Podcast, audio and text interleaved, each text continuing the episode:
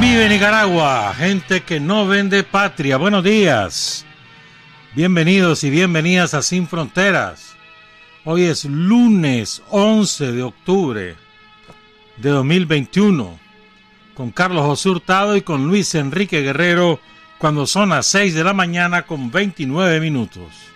Sin Fronteras, la revista con William Griggs Vivado en la primerísima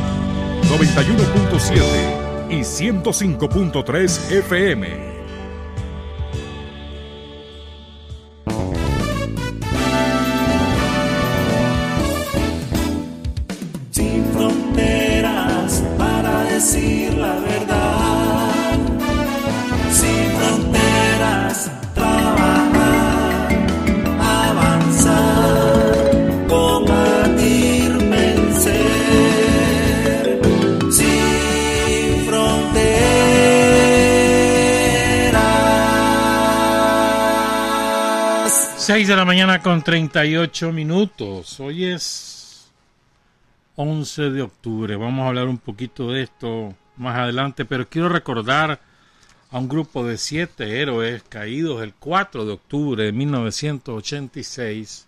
Teníamos los datos desde entonces, pero hemos tenido bastante material y no queríamos mencionarlo de pasada.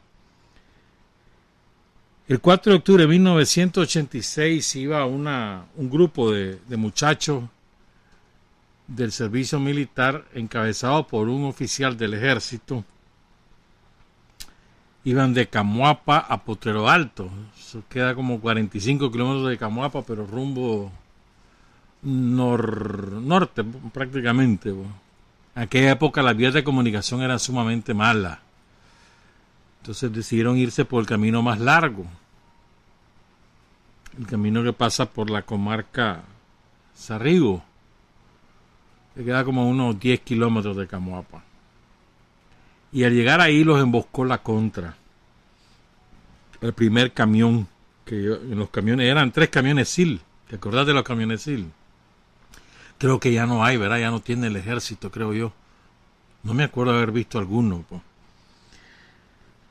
Ellos eran de la Compañía Permanente Territorial, la famosa Scopete. Y murieron siete compañeros. El subteniente José Lanzas Mejía, que era el jefe de pelotón, y los chavalos del servicio militar Alejandro Torres, Juan José López Urbina, Ángel Zamora Hernández, Miguel Rivera Amador, Antonio Martínez Hernández y Pedro García, conocido como Pico de Gallina. Todos originarios de Bocana de Paigua. Me acuerdo que en Bocana de Paigua una vez, no me acuerdo qué año, sí, creo que fue en el 85, que hubo un ataque salvaje de la contra, les quemaron las, las cooperativas, barbaridades hicieron.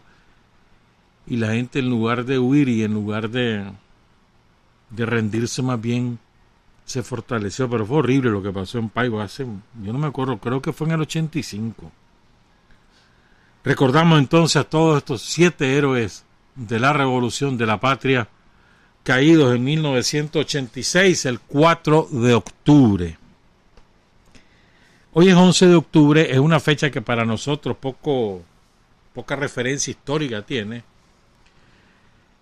pero eh, realmente sí eh, deberíamos, creo yo, por lo menos conocer. El 11 de octubre de 1968, un grupo de militares da un golpe de Estado en Panamá contra el oligarca Arnulfo Aria, un tipo pro-yanqui rabiblanco, le dicen los panameños, a los a lo que nosotros llamamos chico fresa, ellos le dicen rabiblanco un golpe de Estado, parecía a la usanza tradicional, pero luego fue asumiendo el liderazgo, era el coronel en ese momento, el liderazgo de, los tres militares que, que encabezaron el golpe, el general Omar Torrijos Herrera. al principio hubo una dura represión contra la izquierda panameña y luego el general Torrijos fue poco a poco asumiendo posiciones progresistas, se fue acercando a la izquierda, incluso habían puesto presos a un grupo de compañeros, entre ellos el chino Evaristo Vázquez y Omar Torrijos fue a la cárcel, ahí, ahí se hicieron amigos para toda la vida, para el resto de su vida. Y salieron de la cárcel todos los detenidos, que eran los que encabezaban la resistencia contra la ocupación del imperialismo norteamericano del Canal de Panamá. Y Omar Torrijos asumió la tarea histórica de devolver el canal a la soberanía de Panamá y lo logró. Lo logró. Los famosos tratados, tratados Torrijos-Carter, contra los cuales se oponía toda la rancia extrema derecha de Estados Unidos, encabezada en aquella época por Ronald Reagan y Jane Kirkpatrick, ¿te acordás? ¿Por qué quiero hablar, por qué quiero recordarlo de Torrijos primero? Porque hoy es el aniversario del golpe que permitió que después Omar Torrijos asumiera un liderazgo y además hizo un proceso revolucionario en Panamá. Todavía la huella de Torrijos, aun y cuando ha sido, ha querido ser sepultado por la aristocracia panameña, incluso por algunos que fueron, que hasta familia de él eran. La verdad es que ahí está la huella. Por ejemplo, los corregimientos es una huella de, y la asamblea de corregimientos es una huella de Torrijos, por ejemplo. Pues. Pero bueno, Torrijos fue especial con nosotros, con el Frente Sanitario, muy especial. Fue una solidaridad incondicional. Este, nos dio armas, nos dio refugio, nos dio asesoría. Se volvió un consejero político muy importante. Y él en particular tenía un cariño especial por Germán Pomares. Quiero leerle una cosa sumamente bonita, una de las cosas más bonitas que yo he leído esto está en el libro de, Chuchú Martínez sobre el general Torrijos.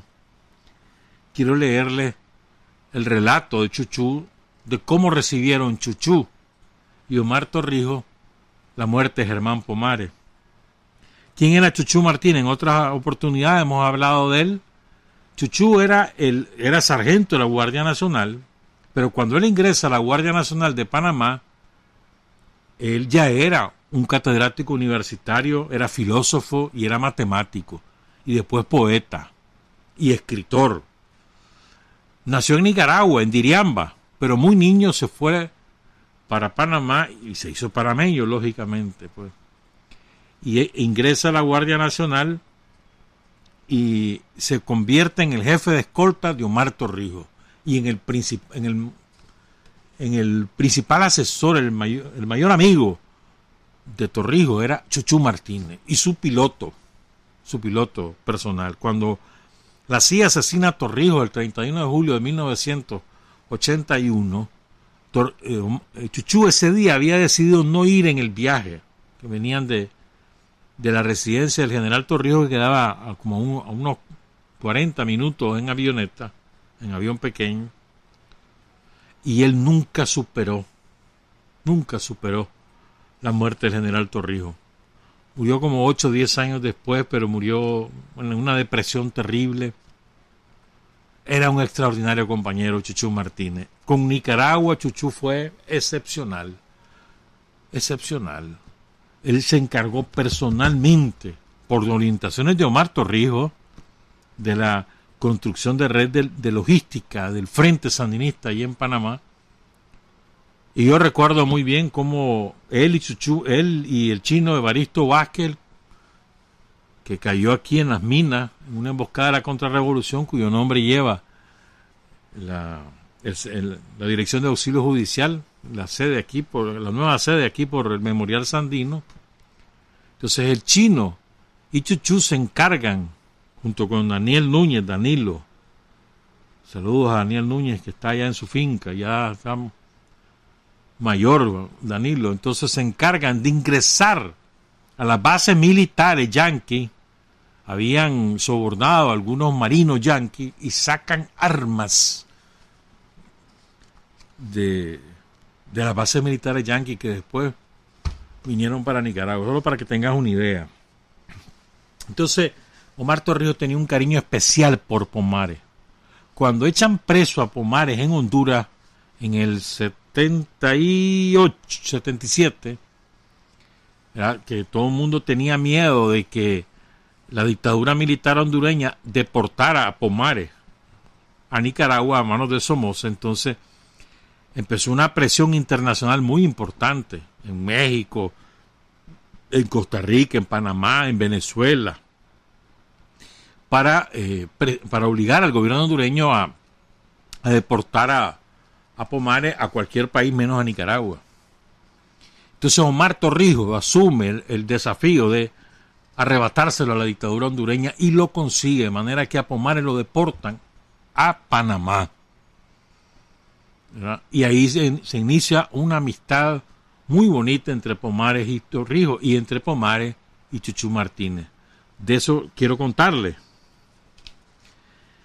Dice Chuchu, José de Jesús Martínez era su nombre pero todos, todos le decíamos Chuchu, pues un hombre extraordinario, de un humor permanente. Extraordinario. Hay una de las fotos que les hemos puesto aquí en, en, el, en el video, está Chuchu con Estela Caloni, porque fueron pareja en aquella época. Estoy hablando en el 77, 78. Allí había llegado a parar Estela Caloni, la gran escritora y periodista argentina, por Estela huyendo de la dictadura del golpe militar argentino, ahí fue recibida por Torrijos. Estela, que es una de las lumbreras de, de la militancia política antiimperialista de América Latina. Entonces, cuenta Chuchú, el general Torrijos creía que lo que uno es, o por lo menos lo que uno piensa y lo que uno siente, está determinado por el espacio en que está. De ahí que conscientemente haya querido que su pensamiento se haya desarrollado al aire libre en el contexto del campesino, con quien siempre tuvo esa complicidad de clase, ya citada y observada por Gabriel García Márquez, eran grandes amigos también García Márquez y Torrijos. Por otra parte, dice Chuchú, así como volcó al exterior su pensamiento, trajo a la soledad de su despacho todo el ajetreo del mundo exterior, pensaba caminando por el monte, confundiendo la dificultad del problema con lo empinado de la cuesta, y vivía con mucha intensidad en ese despacho suyo en la casa de la calle 50, al que se le llamó irónicamente el búnker, porque desde él enviaba y recibía mensajes durante la guerra en Nicaragua. Ahí recibió la noticia de la muerte de muchos guerrilleros ejemplares, entre ellos la de Germán Pomares. Un héroe más puro que el cual ningún otro puede pensarse. Apenas solo un par de semanas antes del triunfo, lo que la hizo particularmente dolorosa. Además, recuerda Chuchú, el general rescata a Pomares de una cárcel de Honduras. Eso lo hacía un poquito nuestro, un poquito panameño. En Panamá se movilizó mucha gente para presionar a las autoridades hondureñas a que le entreguen pomares al general Torrijos. Ahí se distinguió don Rogelio Sinán, un extraordinario compañero. Rogelio Sinán ya murió hace muchos años, uno de los más grandes poetas de la literatura panameña e hispanoamericana. Rogelio Sinán, extraordinario. Era el presidente del Comité Panameño de Solidaridad con Nicaragua. Él, era el presidente y era un hombre sumamente agradable, extraordinario, pero bueno, sigo.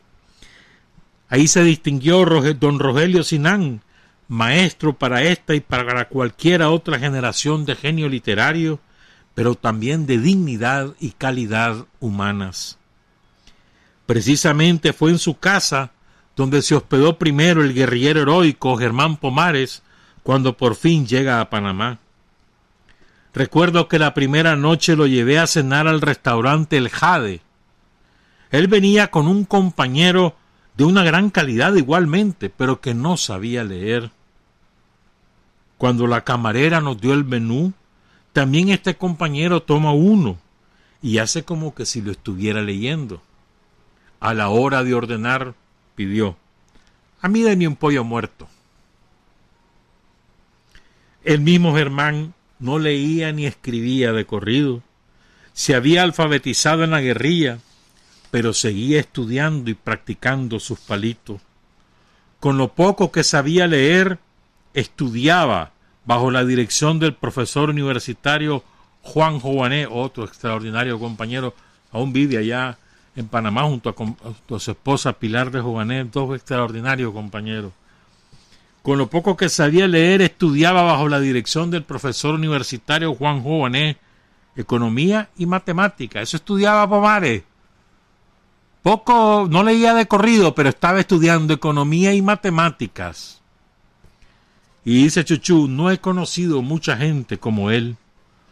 No en balde el nombre que le puse a él y al compañero que vino con él. Mateo, Germán Pomares, y Juan, el compañero que no identifica a Chuchu, que andaba con Pomares. Pensando, dice Chuchu, por supuesto, en los evangelistas a Mateo, Germán, le gustan los niños y a los niños les gusta Mateo. Muchas veces lo vi en cuatro patas para hacer de caballito a Miguelito y a Juan Antonio, los hijos de Pilar y Juan. Juan Antonio ya falleció, falleció en Brasil víctima de un virus rarísimo hace como siete, ocho años. Miguelito sigue. Así dicen, continúa Chuchú, que lo hizo también el gran Aristóteles, pero Aristóteles para obtener los favores de una mujer. Mateo era para darle la felicidad a un niño. Cuando Germán Pomares, nuestro Mateo, dormía en mi casa, lo hacía en el suelo, estirado, boca arriba, parecía un muerto. Pero cuando sonreía, la boca le corría de oreja a oreja, y era lo más abierto y cristalino que yo conozco. Y cuando Mateo caminaba con las piernas abiertas, con ese estilo que da la montaña, daba la impresión que venía detrás de la historia, pisándole los talones, y al mismo tiempo daba la impresión de que iba adelante, guiando una multitud de campesinos que se iban a almorzar la historia cuando nos matan a Mateo. El general Torrijos llora. Y a mí me pasa una cosa curiosa, cuenta Chuchú Martínez. Eran las tres de la madrugada de esa noche y yo me estoy bañando en la piscina de la casa de la calle 50, el búnker. Todos duermen en la casa. Solo la escolta anda por ahí, rondando en la oscuridad. Había luna y el cielo estaba convulsionado con nubes. Parecía el cerebro de un gigante con fiebre. Yo estoy flotando en el agua boca arriba, y entonces, lo juro por mi madre, siento que Germán Pomares llega a mí y se me mete en el cuerpo para sentir él esa sensación fresca del agua. No sé por qué. La metáfora que se me ocurrió es la de un venado que en mitad de la noche se acerca a un río a beber agua, solo que el río era yo, y el agua que Mateo estaba bebiendo a sorbos era mi vida. Como si todavía no estuviese acostumbrada a la muerte y estaba separándose de las sensaciones poco a poco.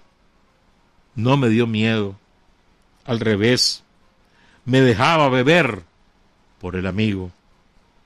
Dentro, nada más lejos de un despacho dispuesto al pensamiento abstracto y frío, ese pequeño y modesto búnker del general. En el silencio de la noche parecían oírse en él voces confusas, fuego de fusilería y de ametralladoras, y el himno sandinista. Luchamos contra el imperialismo enemigo de la humanidad. Chuchu Martínez sobre la muerte del Danto, Germán Pomares, es una cosa maravillosa, un testimonio lindísimo. Y en recuerdo de Pomares, no es su aniversario ni nada, pero siempre recuerdo a Pomares. Recuerdo de Pomares y de, de estos héroes de Paiguas caídos allá por la comarca de Sarrigo. Quiero leerles una cosa maravillosa de, un gran poeta, después nos vamos a dedicar a esto. del poeta Salomón de la Selva. Oigan este poema dedicado a Pomares y dedicado a los héroes de Paiguas. Se llama La balada del retorno. Va a ser así cuando retorne. Tú estarás en la puerta y será tarde en el cielo, en el pueblo, en la esperanza deslumbrada que guardes. Será la hora cuando gravemente transite el farolero. Al caravanes, primer revuelo largo de murciélagos y son de ángelus. En el primer patio, las gallinas, en los del bosque, innumerables pájaros, y casero y silvestre al mismo tiempo, en tus ojos el llanto. Y llegará, cansado de victoria, aturdido de paz, más por instinto que escogiendo anhelante de antemano mi rumbo en los caminos. Niña, ¿por qué te quedas a la puerta? Cuando anochece el aire es peligroso. Entra a tu casa y prende luz y seca de lágrimas tus ojos. Soldado, y fueron muchos los heridos y los que se quedaron para siempre. Los primeros aún sangran y los otros puede ser que regresen. Que regresen los muertos en las cajas cubiertas de laureles y banderas, hartos de paz más bien y de victoria un día en que anochezca, como ahora anochece en cielo y calle y en la memoria que se guarda de ellos. Soldado, gracias, volverán sin duda los muertos. Quién sabe si ya han vuelto. Salomón de la Selva, la balada del retorno. 6 de la mañana, 59 minutos. Vamos a cambiar totalmente de tema. Qué feo que decir eso, pero es verdad. Para que recordemos un evento. Porque tenemos la tendencia a olvidar cosas que nos han pasado y de las cuales hemos salido avante. Gracias a la heroicidad del pueblo de Nicaragua. Ayer 10 de octubre fue el aniversario, el que es el 38 aniversario, de una de las más atroces acciones que cometió la CIA en Nicaragua, el ataque a Corinto. Vamos a contar algunas cosas de eso. Y vamos a recordarlo porque estamos hablando de 1983 es a raíz de estas acciones y el minado de los puertos que Nicaragua interpone la demanda contra Estados Unidos en la Corte de la Haya, demanda que ganamos. Pero conviene que recordemos algunos detalles y de lo que pasó, sobre todo más o menos entre julio, quizás junio del 83 y más o menos noviembre de ese año, unos cinco o seis meses. Fíjense, en aquel momento había una enorme discusión en, el Congreso norteamericano y había grandes posibilidades de que se acabara la ayuda de a la contra, el financiamiento en dinero, en armas, en entrenamiento en de todo tipo a la contra, porque este, hay una gran oposición a la guerra contra Nicaragua. Y además le echaban en cara a la CIA y a los demás instrumentos de inteligencia yanqui que no tenían resultado, que tantos reales y de todas maneras los sandinistas estaban en el poder. Entonces la CIA asume la dirección y se vuela a todas las interpósitas personas a Bermuda y más, los pone simplemente como peones, asume la dirección de la guerra contra Nicaragua, e, ejecutaba acciones militares y después buscaba quién asignársela, quién la iba a reivindicar, si Arde con Edén Pastor en el sur o si Bermúdez con su FDN en el norte. Dan determinados tipos de ataques era para una fuerza y, y, otro tipo de ataque para otra fuerza. Dependía de la coyuntura y del tipo de ataque. Pero además, habían lanzado, después, después leo el nombre que no me acuerdo ahorita, las maniobras militares conjuntas entre Estados Unidos y Honduras. Y tenían el propósito que si las acciones armadas que la CIA iba a ejecutar en distintos puntos de Nicaragua tenían el propósito de, eh, de instalar en Nicaragua lo que se llama en términos militares una cabeza de playa en el Caribe Norte para ahí poner una junta de gobierno provisional que llamara la intervención militar yanqui en Nicaragua. Eso es lo que estaba ocurriendo ese año. Un año antes de las elecciones del 84. Entonces la CIA la echa toda contra Nicaragua, toda. Con el objetivo, una de dos, o votaban a los sandinistas de un solo, o instalaban una cabeza de playa para facilitar la intervención militar directa de los yanquis en Nicaragua. Esa era la coyuntura. Ese año se aprobó la ley del servicio militar, si mal no recuerdo, creo que para noviembre, por ahí, creo que fue en ese año. Pero mientras tanto eran voluntarios. Decenas de miles de muchachos de las ciudades iban voluntariamente en los batallones de reserva a defender la patria, a defender el país frente a aquella criminal agresión. De decenas de miles, de todos lados iban. Muchachos y muchachas. Y luego vino el servicio militar, pero hasta ese momento la defensa de la patria recaía en los reservistas y en los milicianos. Los milicianos y las milicianas. Por ejemplo, ¿quién era miliciana? Brenda Rocha, hoy presidente del Consejo Supremo Electoral. Ella era miliciana ella no era profesional del ejército ni del frente, era una miliciana que defendió la represa, la presa hidroeléctrica de su, de su pueblo. Eso, eso hizo. O los de San Francisco del Norte. Todos eran milicianos. Cuando llegó la contra, los atacó y los asesinó. Bueno, mueren en combate, mejor dicho, 18 compañeros. Milicianos. O sea, la defensa de la patria recae en el pueblo organizado, que voluntariamente se movilizaba para defender sus cooperativas, sus casas, sus centros de salud, sus escuelas, sus caminos, su iglesia. Esto es muy importante. A veces se nos olvida.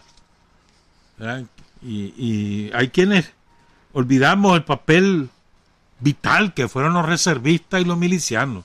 De hecho, cualquier sandinista, todos los sandinistas de la época éramos milicianos, si no éramos, si, si era sandinista tenía que ser miliciano, todos aprendimos a usar armas, marchábamos y toda esa onda, íbamos a, a centros de entrenamiento que los dirigía el ejército, lógicamente, pero éramos milicianos.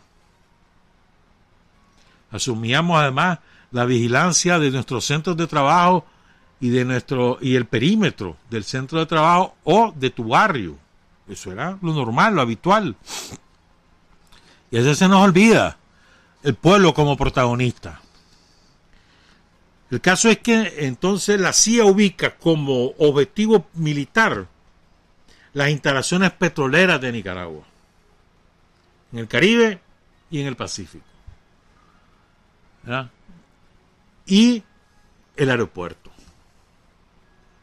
Entonces, en, ese, en esos seis meses de 1983, atacaron todo. La CIA.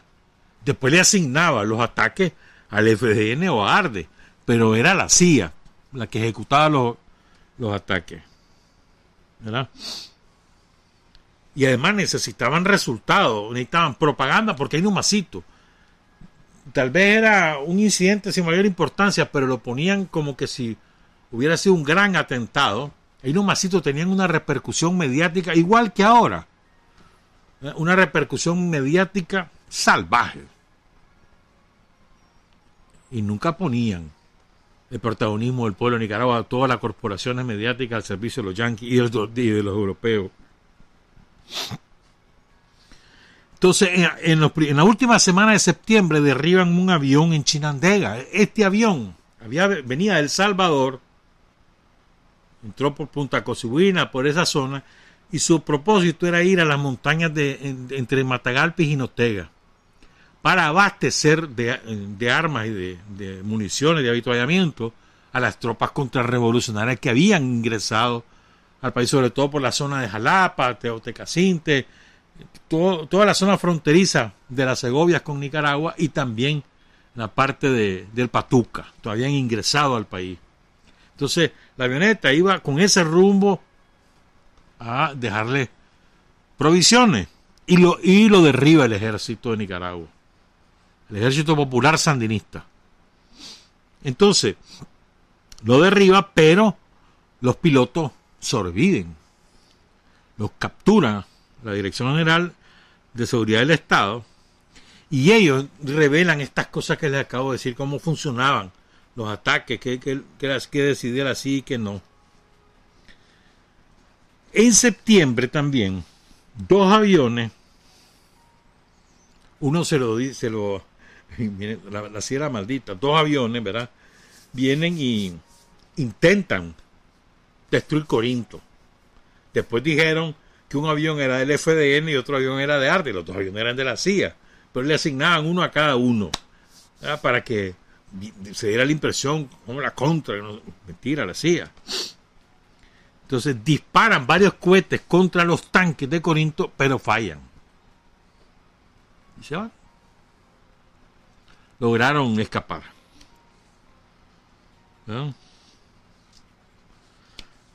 Hasta que el 10 de octubre de 1983, como a las 11, entre 11 y 11 y media de la noche,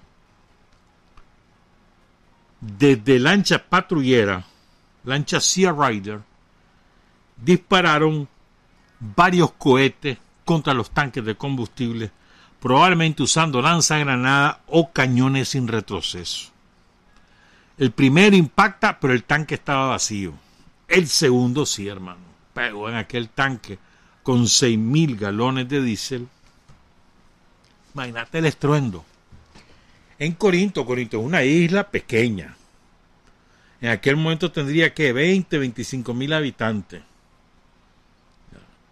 Entonces, el gran estruendo, después la, las catiuscas funcionando, disparando, con lo que eso significa en estruendos, en ruido, la gente se, levanta con pánico y empiezan a ver las lenguas de fuego en el tanque. Uno de los testimonios es de, de Altamirano, ya se lo voy a leer porque es, muy bonito. Pero bueno, el caso es este, pues estalla pues, el tanque. Entonces, pongan cuidado. Mira qué, qué maldito, eh, si no es terrorismo esto.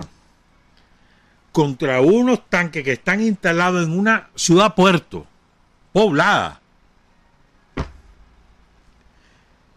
alrededor hay como 15, 18 tanques. Cualquiera podía tomar fuego. Y si eso ocurría, esa ciudad se llamaba. Entonces empieza un operativo colosal, descomunal.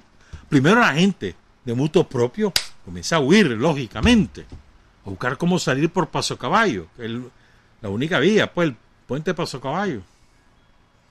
Una parte se quedó ahí en el Rialejo, la otra parte sigue hasta Chinandega, hay otra parte que la revolución se los lleva hasta León, otra gente al Viejo, se ocuparon las escuelas, las iglesias, los centros de salud, todos lados para albergar a la gente. ¿verdad? Un operativo salvaje. Tirsa San estuvo en ese operativo, por cierto. Tirsa trabajaba con el Frente en Occidente. El caso es este, pues empieza a arder aquel chunche, ¿verdad? Pero además estaba en la bodega con los alimentos que habían llegado. Y la bodega con el café que se iba a exportar. Entonces, lo, lo que hace el ejército, la Dirección General de Seguridad del Estado, el Ministerio Interior que estaban ahí, organizar cómo salvar también las cosas que estaban ahí. Algunas cosas se salvaron, otras cosas no. ardieron, oigan bien, 40 toneladas de medicinas, 660 toneladas de alimentos y café de exportación. ¿Mm? Y el tanque de diésel. 6 mil toneladas de diésel. ¿Te imaginas eso? El ataque fue a esa hora, más o menos, entre 11 11 y media de la noche del lunes 10 de octubre. Empieza a arder de manera incontrolable en la madrugada, pues las 12, 12 y media. Y eso duró 48 horas. Realmente en 72 horas ya extinguieron el incendio.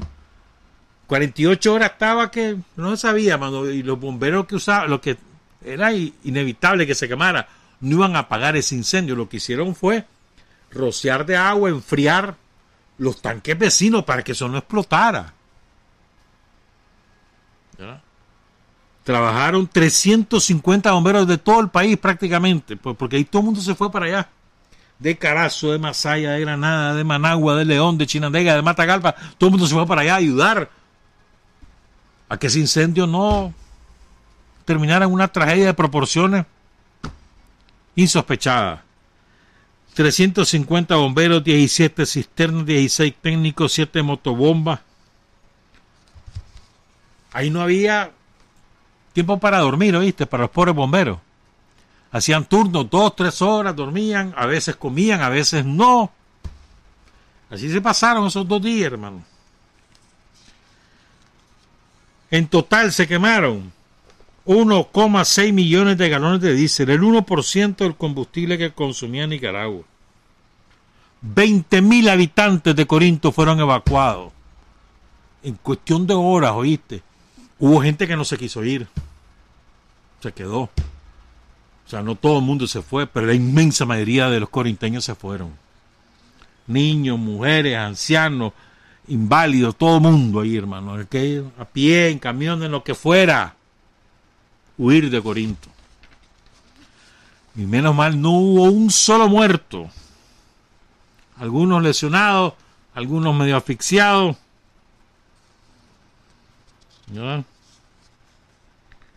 México nos mandó ayuda, Cuba nos mandó ayuda, Colombia nos mandó ayuda, porque el gobierno sandinista no tenía posibilidades. México lo que mandó fue creo que 14 o 16 toneladas de espuma que nos ayudaron muchísimo a enfriar los tanques ubicados alrededor. Pero ahora les quiero contar algo más que ocurrió. 7 y 14. Porque es que no es solamente lo, lo de Corinto, digamos, es el último ataque de una serie de ataques que hubo entre junio o julio y, se, y, y noviembre de ese año. ¿Verdad? Piense bien. La primera acción fue contra Puerto Celedón. Ese Puerto Celedón creo que ya no existe. Puerto Celedón quedaba mediación entre Bluefield y Bilwi en el Caribe y servía para almacenar combustible.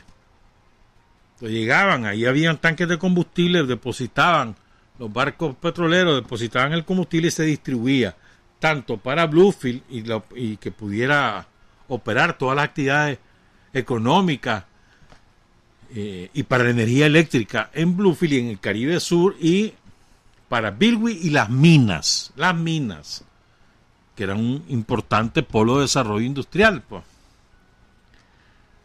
Las minas, Bluefield y Puerto Cabeza. Entonces atacan Puerto Celedón y ahí sí lo destruyeron. Lo destruyeron. Ahí quemaron todo el combustible, se quedó sin combustible todo el Caribe y, las minas, se quedaron sin combustible. Estoy hablando que se paralizó la actividad pesquera, por ejemplo. Por ejemplo, el suministro de energía eléctrica. Eso fue en septiembre. ¿verdad? Dinamitaron dos tanques de combustible. Dos mil toneladas de diésel artieron. ¿Mm?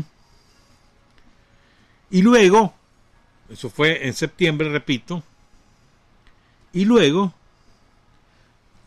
atacan Puerto Cabeza con eh, hombre, o sea, por infantería, digamos, y también por mar y por aire. Atacan Puerto Cabeza, porque querían adueñarse Puerto Cabeza e instalar ahí su junta de gobierno provisional para que vinieran los marinos yanquis e invadieran Nicaragua.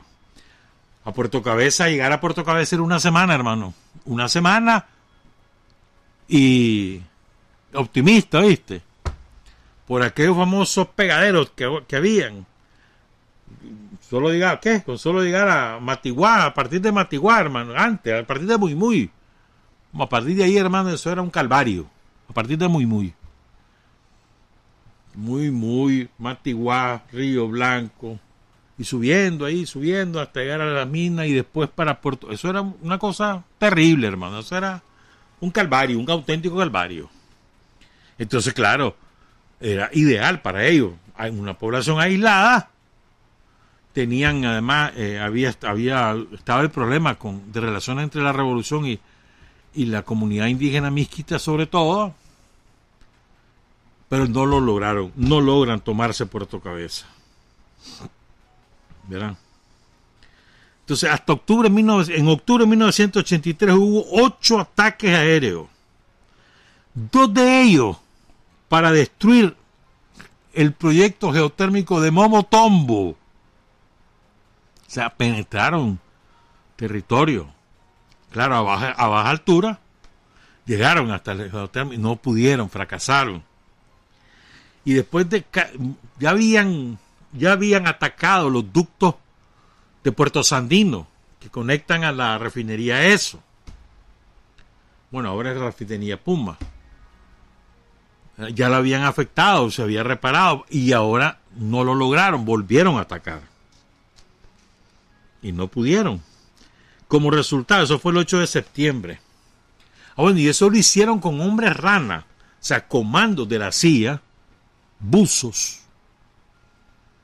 Los dejaban a determinada distancia de la costa y estos individuos en, unas lanchas, ¿verdad? Y a determinada distancia, que se yo, 800 metros, 1000 metros, los buzos iban a nado y dinamitaban la tubería.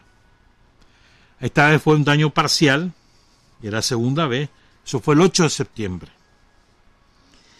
Como resultado, ah bueno, vino el hombre de la CIA de la Contra, Adolfo Calero, y dijo que, ellos consideraban como objetivos militares todas las instalaciones de combustible o de abastecimiento de combustible instaladas en Nicaragua.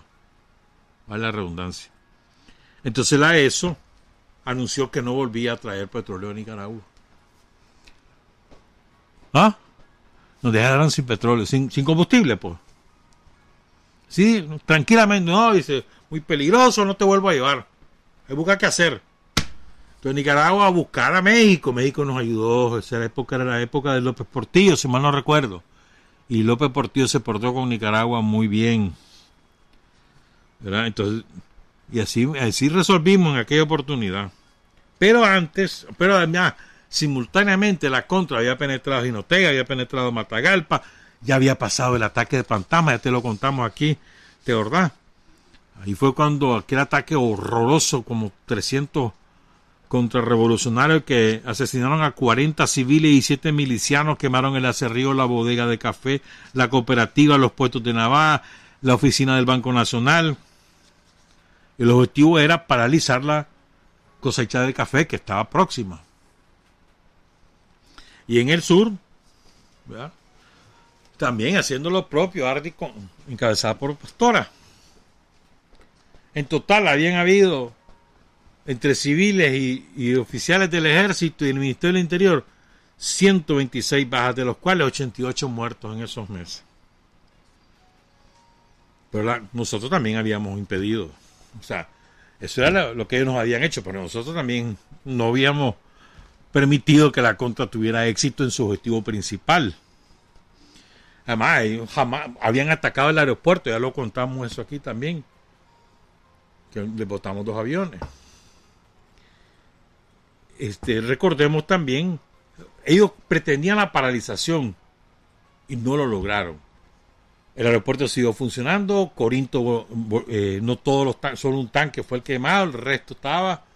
Se repararon casi inmediatamente los ductos, aunque la ESO se retiró. ¿verdad? Eh, la planta geotermal se salvó, Puerto Cabeza no lo lograron tomar. ¿Me entendés? La resistencia del pueblo de Nicaragua bajo la dirección de la, de la dirección del Frente Sandinista ¿Verdad?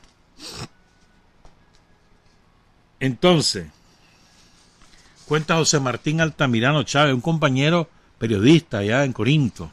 Él recordó y ofrece su testimonio. Ese día lunes a las once de la noche logré ver en el cielo trazas de proyectiles que iluminaban el cielo. Todo un espectáculo. Pero el sonido de los cañones cuatro bocas era escandaloso, que infundía temor al mejor estilo de las películas. Luego un silencio profundo y decidí regresar a la cama, pero antes fui al patio a orinar. Desde el patio en calle Nueva se apreciaban los tanques. ¿Y cuál es mi susto cuando veo lenguas de fuego? Rápidamente me restregué los ojos para ver si no era una ilusión, pero veo que es real y salgo a dar aviso a mis padres y demás familia de lo ocurrido. Cuando veo en la calle cantidad de gente evacuando una ciudad puerto al estilo de la película de Moisés, cuando sale el pueblo de Israel de Egipto, la gente con niños en brazos y a paso ligero, otros con provisiones, otros cargando sus animales domésticos, fue una autoevacuación a pie lleno que se pudiera antes de que se quemara todo Corinto. Era lo que pensábamos todos, que Corinto iba a arder como lo ocurrido en Chicago. Entre los, esto, ¿Te acordás del incendio de Chicago? Eso fue entre el 8 y el 10 de octubre, pero uff, 1800 calzonchingo, por 71, además no recuerdo, que se quemó. Ahí fue espantoso. Lo de Chicago fue espantoso. 300 muertos hubo en el incendio de Chicago. Eso, repito, hace tiempo ya, hace como 150 años más o menos. Todo era de película. Unidades de bomberos y ambulancias de todo el país vinieron a Corinto. El ejército sandinista por las calles y de forma lenta vehículos y personas saliendo por el puente Paso Caballo, única salida en ese entonces, solo dejaban salir ancianos, mujeres y niños, el resto a ir a apoyar a los compañeros e ir a la bodega del burro a evacuar los sacos de café que eran de exportación. Muchas familias salieron y se quedaron en la báscula, otros al Rialejo, Chinandega, el Viejo, León. En Managua una hubo, oigan, esto, esto yo no lo recuerdo porque allá anduve. En Managua hubo una gigantesca manifestación contra lo ocurrido en Corinto y la ayuda de países amigos como Cuba, México y Colombia dispuestos para venir a controlar el fuego que amenazaba la ciudad fuerte. Y una reflexión de José Martín Altamirano, este cobarde atentado puso en riesgo la vida de más de 22 mil habitantes. Así es la guerra. Al final no importa quién muera. Lo que importa, lo que importaba era perjudicar la economía del país. Es una prueba más que los conflictos armados no dejan nada bueno para, más que para unos cuantos. El aporte de los bomberos que junto a la población civil lucharon con las lenguas de fuego que desde la ciudad de León eran visibles se dice que con tanques de espumas enviados por los cubanos se logró aplacar el fuego y los corinteños después de tres días retornamos a ese sitio que tanto queremos. ¿Y vos sabés qué pasó? Que mucha gente creía, muchos de los corinteños, acuérdense, en aquella época no hay internet, no hay celulares, todo lo sabías por la radio, principalmente por la radio, la televisión había, pero era de escaso desarrollo. por los diarios del día siguiente o por la radio. La gente pensaba, los corinteños, pues que estaban en el Viejo, en el Releo, en León, donde fuera, que Salguá, que todos esos pueblos de León albergaron corinteños, temporalmente. Pues.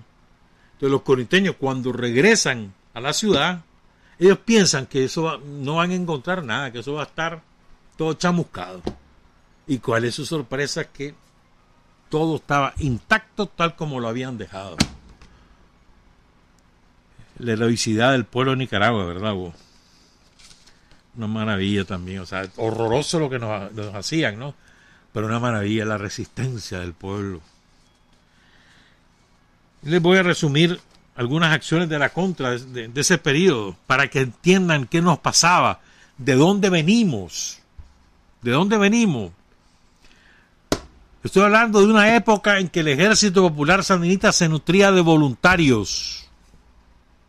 No estoy hablando del ejército después del servicio militar, de antes. Los milicianos, los campesinos, los obreros, defendiéndose por sí solos frente a las bestias somocistas. Esas mismas bestias del 2018. 15 de julio de 1983. 60 contrarrevolucionarios destruyen con granadas de mano la casa de la familia campesina Montenegro en Caño de la Cruz, a 30 kilómetros de la frontera con Honduras, asesinando al matrimonio y a sus tres niños. 18 de julio, 150 contrarrevolucionarios secuestran a 34 campesinos de Zamuria, cerca de Bonanza, teniéndolos como prisioneros en un campamento que fue desmantelado posteriormente. Tres de los campesinos fueron llevados a Honduras, el resto logró escapar. 20 de julio, 100 contrarrevolucionarios secuestran a 152 campesinos en Mozonte.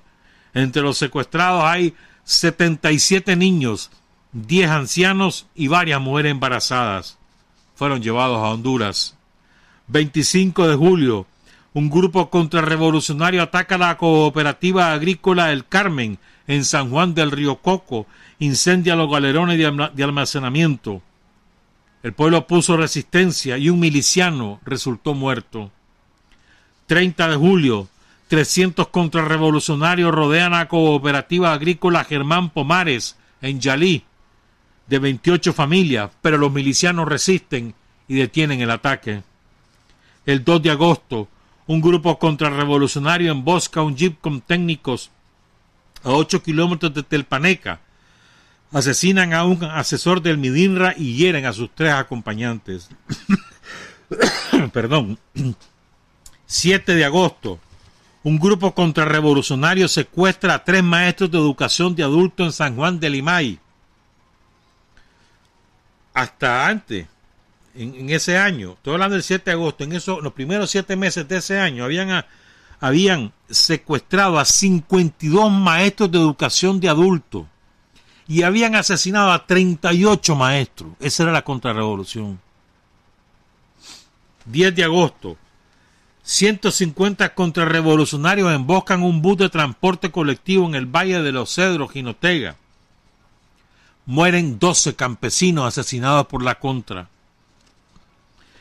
15 de agosto, la contrarrevolución ataca a San Rafael del Norte. La defensa civil resiste.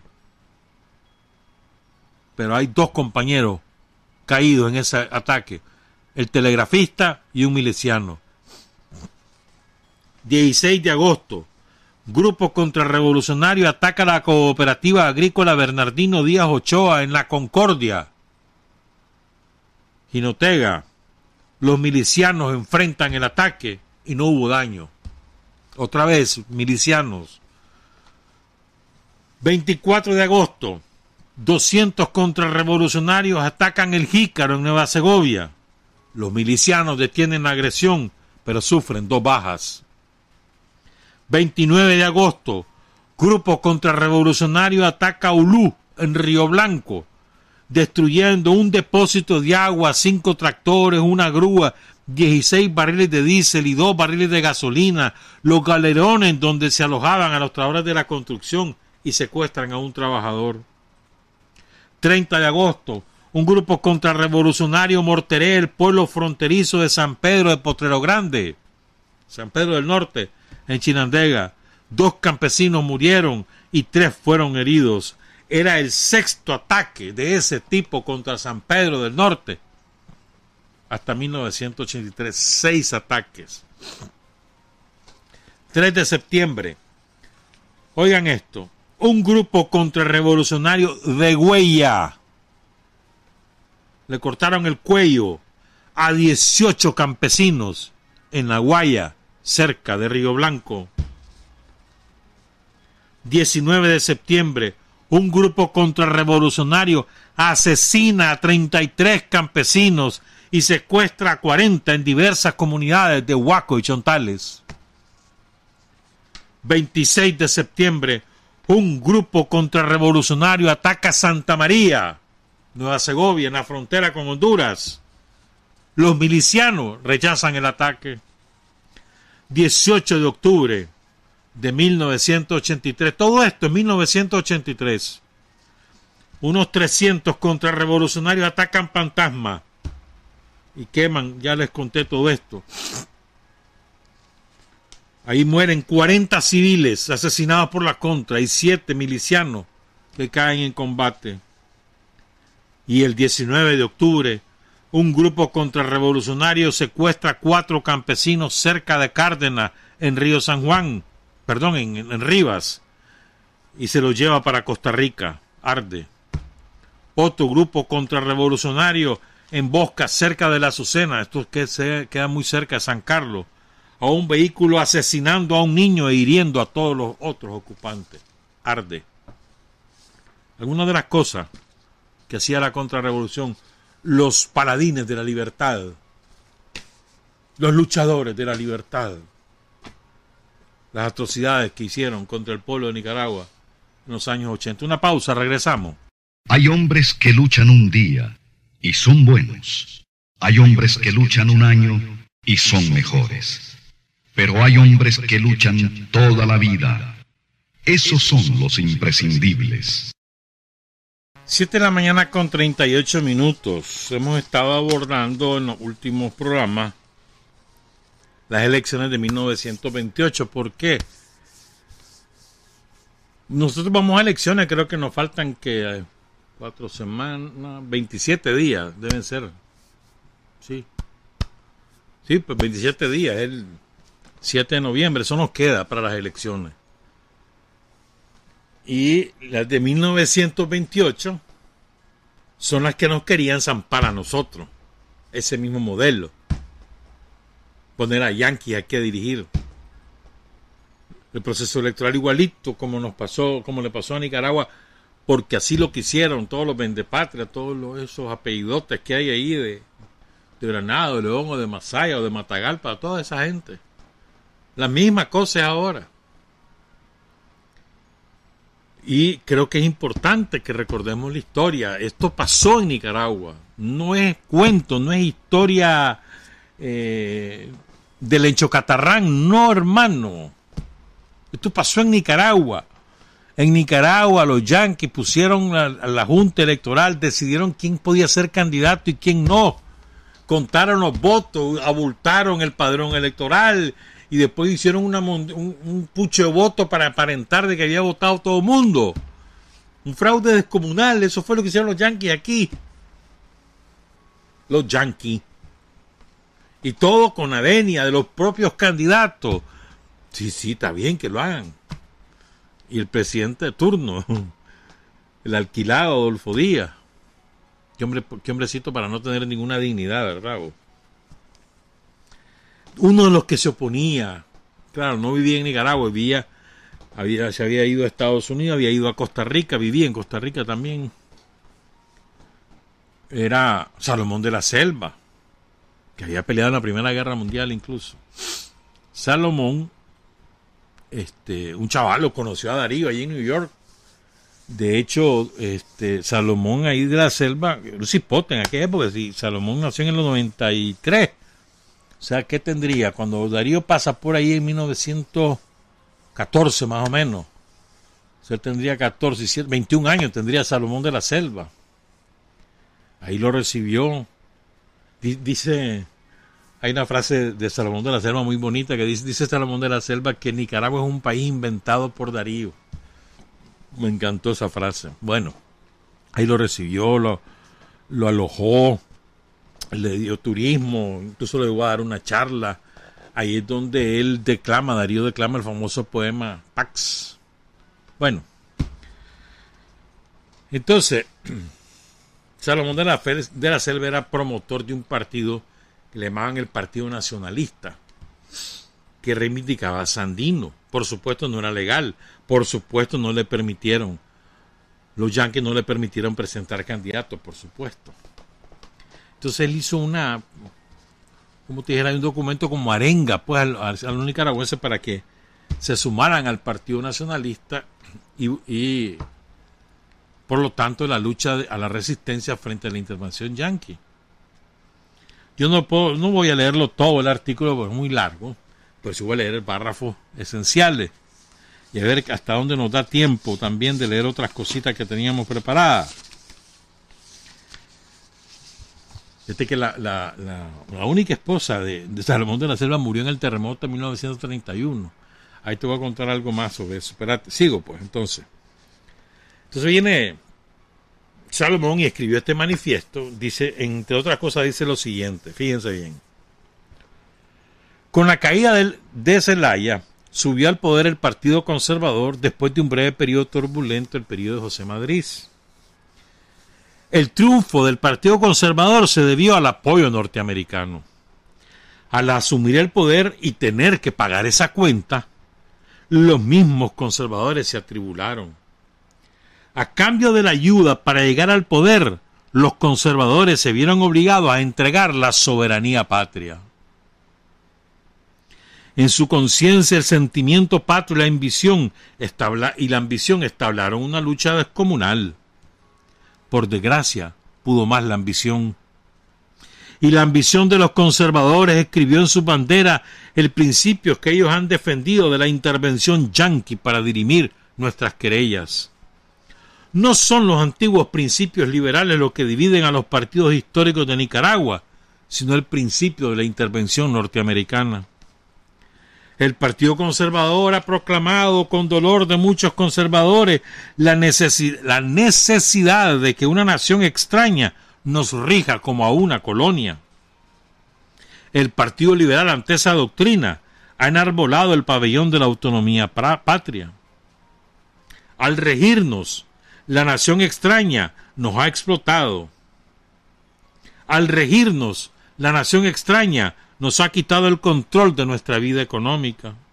Al regirnos, la nación extraña nos ha arrebatado en parte y pretende arrebatarnos para siempre los recursos naturales cuya explotación debe ser nuestra si Nicaragua ha de tener bienestar alguna vez en la vida.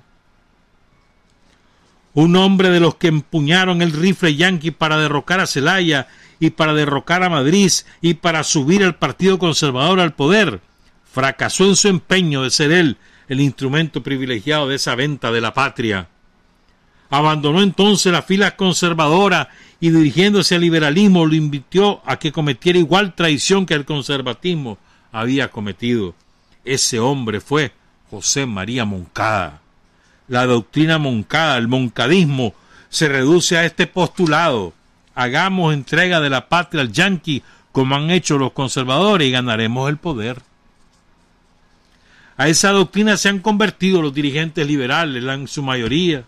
En otras palabras, han dejado de ser liberales para convertirse en moncadistas. Porque la esencia del liberalismo nicaragüense es, ha sido y será la oposición a la entrega de la soberanía, la oposición por cuanto medio esté al alcance del pueblo a la intervención yanqui en cualquier sentido. Recordemos la sangre de Benjamín Celedón, la afrentosa infamia cometida con Madrid, el insulto a la patria que fue la nota soez de Knox, de Philander Knox a Celaya. En los dirigentes liberales, como hace 17 años en los dirigentes conservadores, el amor patrio ha pugnado contra la ambición del poder, y en muchos de esos dirigentes ha podido más la ambición que el amor patrio. Si reconocemos la debilidad humana, hasta los podemos perdonar.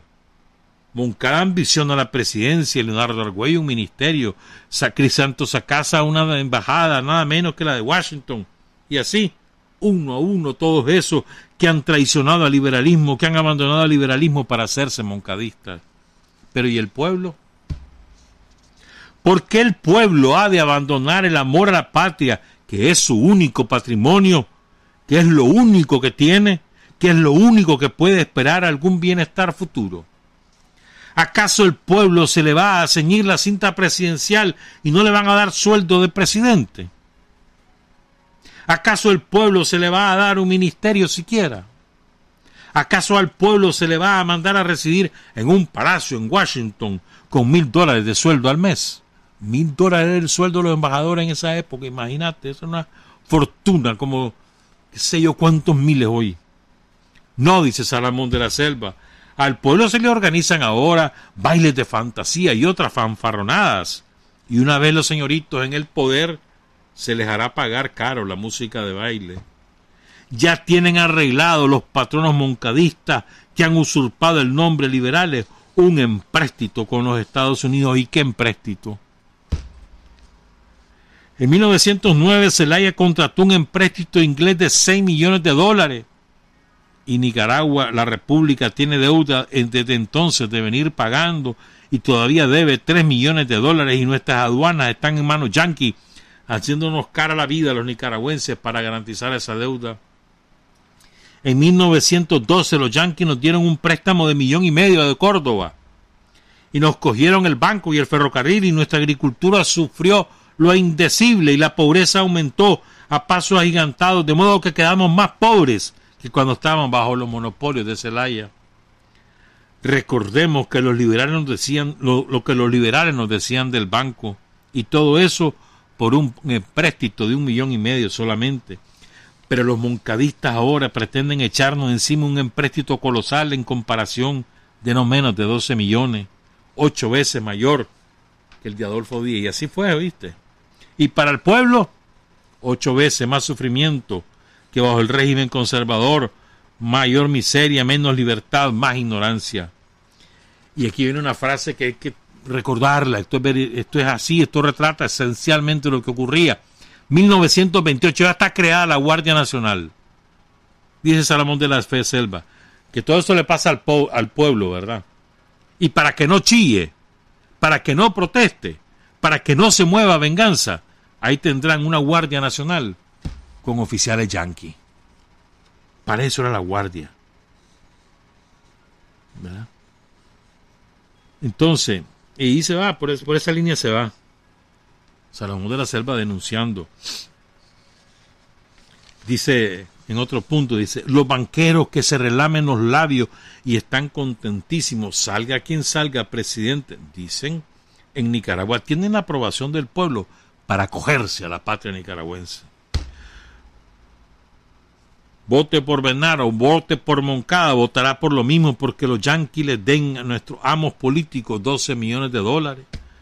12 millones de los cuales no probará el pueblo ni un bocado. 12 millones de los cuales la mayoría será para pagar a los extranjeros muchas veces lo que valen sus propiedades por donde ha pasado justamente el general Sandino y los suyos. El resto irá, como el pueblo sabe, en su conciencia a parar de los mismos banqueros que construirán un ferrocarril que también será de ellos. O sea, fíjate, Nicaragua hizo un préstamo para construir el ferrocarril, supuestamente.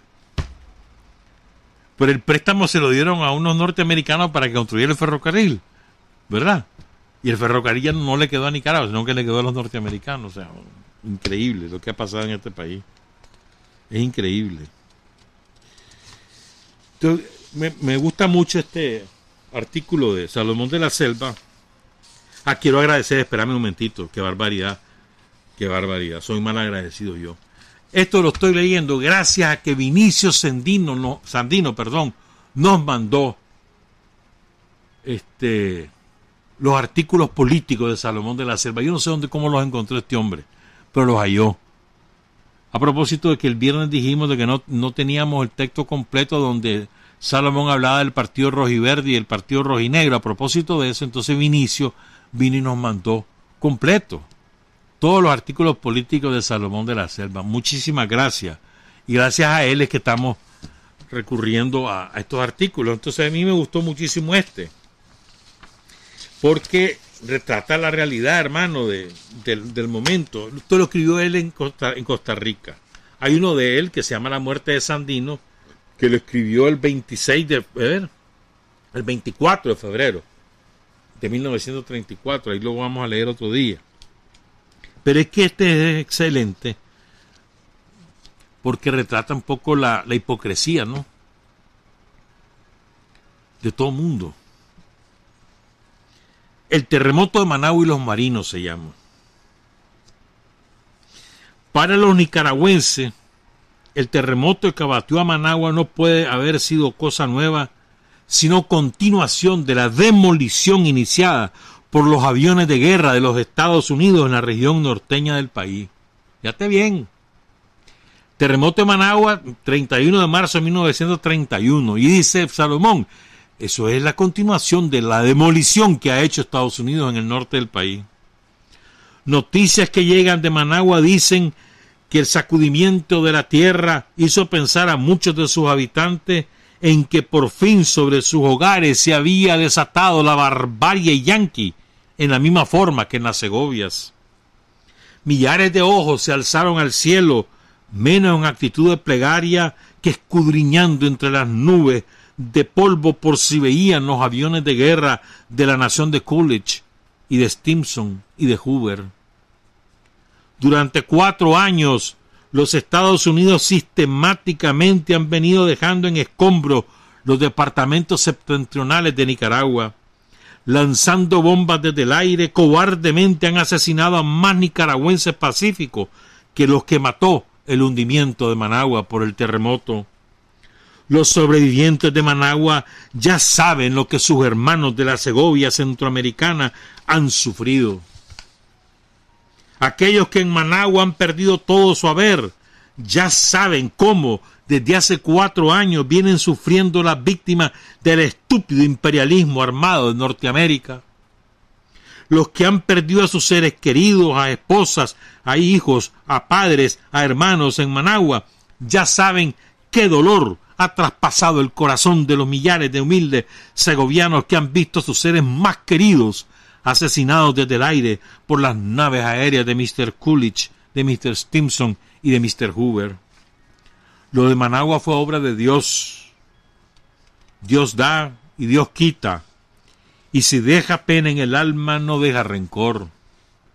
Pero que Dios haya dado y que los piratas organizados del cuerpo de marinos de los Estados Unidos quiten, eso sí es pena, eso sí es veneno y en ponzoña. Innumerables corazones de la América Central se llenan hasta desbordar de simpatía muy sincera pensando en las víctimas nicaragüenses. A mí casi casi no me produjo dolor la noticia de la destrucción de Managua, dice Salomón de la Selva. Mi corazón desde hace cuatro años ha venido abriéndose al dolor de las víctimas de la ocupación yanqui en Nicaragua y está ahito hasta la insensibilidad.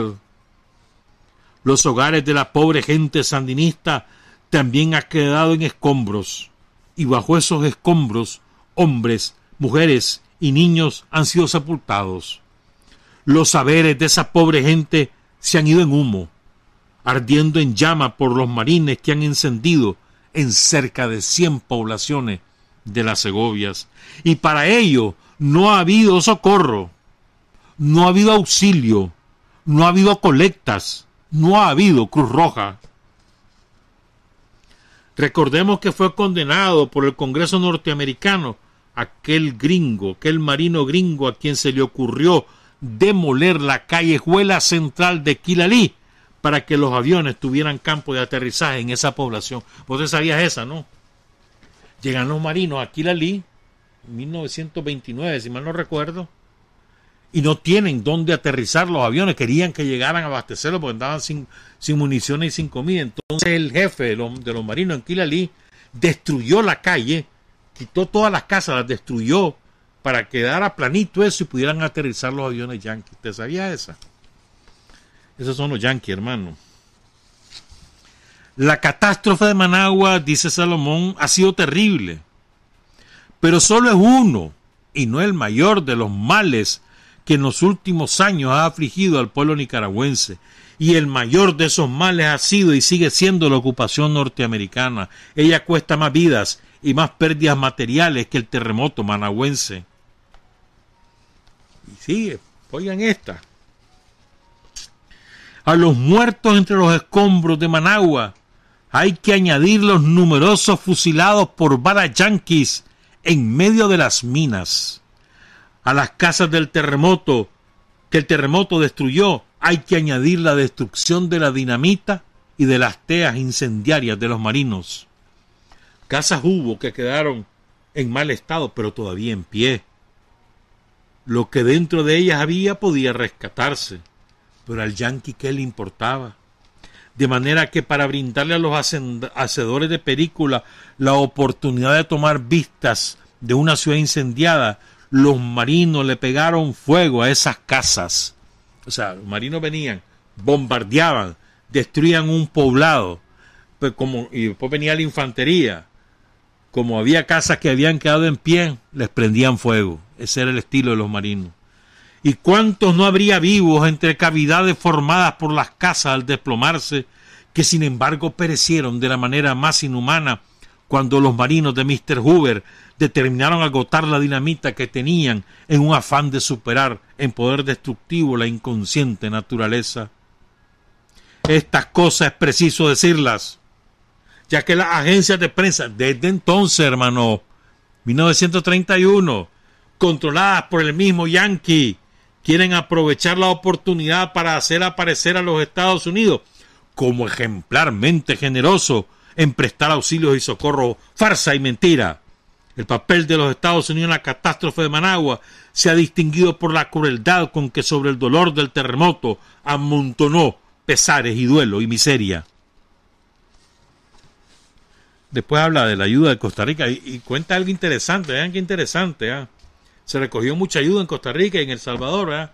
Entonces, El Salvador manda la ayuda a Nicaragua, pero no se la dio al gobierno de, de Moncada, sino que lo que hizo fue distribuirla directamente.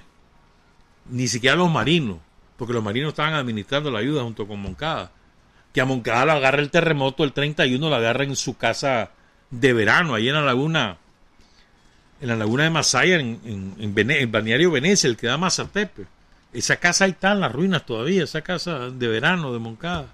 Pero bueno, entonces, como Moncada se estaba robando la ayuda, y los marinos con ellos, entonces Salomón le dice a los ticos, no se la manden a, Moncada, busquen hacer como los salvadoreños, entregarla directamente al pueblo. O sea, que ser una maña vieja aquí. Lo mismo pasó en el terremoto del 72, Somoza se robó gran parte de la ayuda que vino a Nicaragua. Somoza, los somocistas y sus cómplices. ¿Eh? Y y, hay otro relato, otro día lo cuento, el relato de los yanquis, bien bolo, despuesito del terremoto, que se habían tomado el cementerio de San Pedro, bien bolo, haciendo este, festines y, y orgías ahí sobre las tumbas en el cementerio de San Pedro. Ese que está ahí frente al edificio del Seguro Social, ahí por la Avenida Bolívar. Entonces hay una, Quiero cerrar con estas tres cositas de Salomón. Hay un poema famosísimo de él, escrito en inglés, publicado en 1918, que se llama A Song for Wall Street, una canción a Wall Street. Ah, el, el cierre es espectacular. En Nicaragua, mi Nicaragua, ¿qué puedes comprar por un penique? Una canasta de albaricoque, una tinaja de agua, un rosario de cuentas de coral y la oración de un cura. Y por dos peniques, por dos peniques nuevos, la música más rara que hayas oído de la frágil garganta de un pajarito de barrio. Y como buena medida te daremos la palabra de un patriota. Y por un níquel, un níquel blanco y brillante, cantidad de tierra que se puede comprar, una mina de oro grande y profunda, una selva creciente y una casita de techo rojo con un rito que lo circunda. Mas por tu dólar, tu sucio dólar, tu lepra verde, solamente odio conseguirás de mis paisanos y también de mí. Así que guárdate tu dólar en su lugar y déjanos ser. Salvaje el cierre. 1918. Este poema es parte del Soldado Desconocido, el libro más famoso de, Salomón de la Selva. Lo, lo, musicalizó Filio Picón. Se llama La Bala. La bala que me hiera será bala con alma. El alma de esa bala será como sería la canción de una rosa. Si las flores cantaran o el olor de un topacio si las piedras olieran o la piel de una música, si no fuese posible tocar las canciones desnudas con las manos. Si me hiere el cerebro me dirá, yo buscaba sondear tu pensamiento, y si me hiere el pecho me dirá, yo quería decirte que te quiero. Y cierro con el poema probablemente el más conocido en Nicaragua, que es el Pueblo no plebe. Pueblo no plebe. Bueno, La Bala es el más conocido y este es el siguiente. Y esto se lo dedicamos a todos los tranqueros, hermano. La independencia fue para que hubiese pueblo y no mugrosa plebe. Hombres, no borregos de desfile. Para que hubiese ciudadanos, para que júbile goce la de infancia en decencia de hogares sin miseria.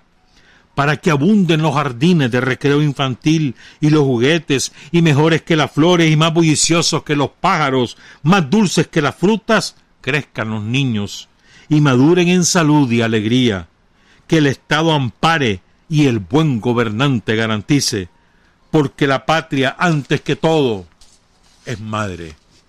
Salomón de la Selva. Trabajar, avanzar, combatir, vencer, patria y libertad. Revolución es sentido del momento histórico. Es cambiar todo lo que debe ser cambiado. Es igualdad y libertad plenas, es ser tratado y tratar a los demás como seres humanos, es emanciparnos por nosotros mismos y con nuestros propios esfuerzos, es desafiar poderosas fuerzas dominantes dentro y fuera del ámbito social y nacional es defender valores en los que se cree al precio de cualquier sacrificio. Es modestia, desinterés, altruismo, solidaridad y heroísmo. Es no mentir jamás ni violar principios éticos. Es convicción profunda de que no existe fuerza en el mundo capaz de aplastar la fuerza de la verdad y las ideas. Revolución es unidad, es independencia, es luchar por nuestro sueño de justicia para Cuba y para el mundo, que es la base de nuestro patriotismo, nuestro socialismo y nuestro internacionalismo.